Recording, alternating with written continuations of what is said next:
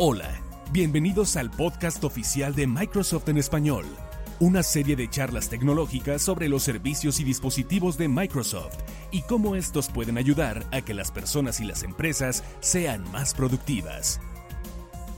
¿Qué tal amigos del podcast oficial de Microsoft en español? Soy Carlos Mendoza, editor del News Center de Microsoft Latinoamérica y en esta ocasión les voy a platicar de un texto que publicamos esta semana en el News Center que se llama El pulso de la nube en América Latina. En los días recientes se llevó a cabo el Cloud Summit en América Latina y ejecutivos de Microsoft en toda la región estuvieron visitando y haciendo estos eventos en ciudades como México, Bogotá, Sao Paulo, eh, Buenos Aires, eh, Santiago y Lima, Perú. Y ahí eh, la gente de Microsoft logró tomarle el pulso a esta dinámica de la nube en la región y, y descubrieron algunas cosas, tuvieron algunas visiones de cómo se está dando este proceso de, la transformación digital y cómo hay cuatro áreas fundamentales para las empresas y vamos a hablar un poco de cuáles son las características. El primer punto es la oportunidad de promover la participación de los clientes. Eso es muy importante. Por ejemplo, Garner indica que el 38% de los consumidores opina que las marcas deberían mejorar las ofertas y servicios personalizados como resultado de la recolección de datos personales. Es decir, que ahora con el Internet de las Cosas eh, es posible analizar grandes cantidades de información sobre las características y gustos y formas de, de las conductas de los clientes. Entonces, eh, las empresas pueden crear productos personalizados muy, muy eficientes que se vuelvan más, atractivos.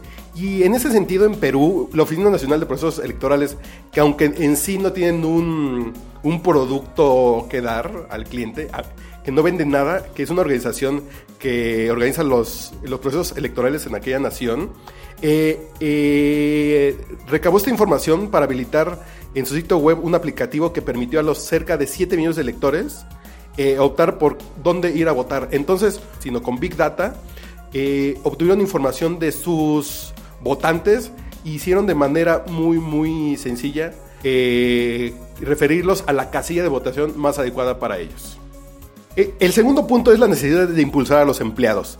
En 2020, 50% de los empleados serán nativos digitales y estarán conectados 24/7 y trabajarán en la forma en que deseen, desde donde quieran.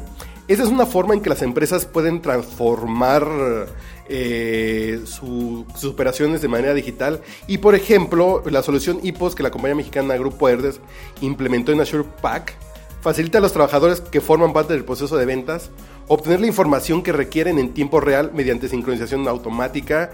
Entonces, estas características que hacen que los empleos sean más más eficientes y más productivos también son de esos elementos para la transformación digital de las empresas. Y el punto número tres es el reto de optimizar procesos. Ya pasamos por los clientes, ya pasamos por los empleados y ahora vamos a los procesos. Por ejemplo, la transformación digital también implica acelerar la capacidad de respuesta, mejorar los niveles de servicio y reducir costos por medio de la nube y de procesos inteligentes.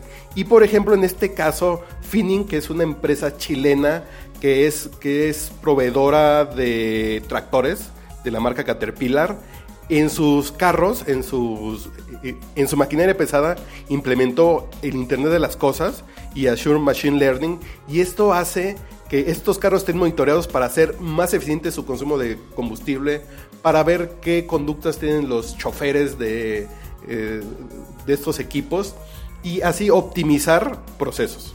Y el punto número cuatro es la importancia de transformar los productos. Por ejemplo, finalmente la nube ayuda a que las empresas se vuelvan digitales al usar los datos como un activo estratégico. Entonces esto puede hacer que se automaticen procesos y al contar con nuevos modelos de negocio, productos y experiencias, esto hace que se diferencien de sus demás competidores. Y por ejemplo, en Argentina, Semillas Don Mario se convirtió en una de las primeras en apostar por la soya gracias a que inició un proyecto de mejora en investigación y desarrollo. Entonces se transformaron los productos después de tener una investigación de ellos. Y esto eh, mediante tecnologías como data como minería de datos y big data. Entonces, para recapitular este pulso de la nube con algunos ejemplos de cómo las empresas se están transformando en la región, podemos hablar que son cuatro pilares muy muy importantes, que es la oportunidad de promover la participación de los clientes, la necesidad de impulsar a los empleados, el reto de optimizar procesos y la importancia de transformar los productos.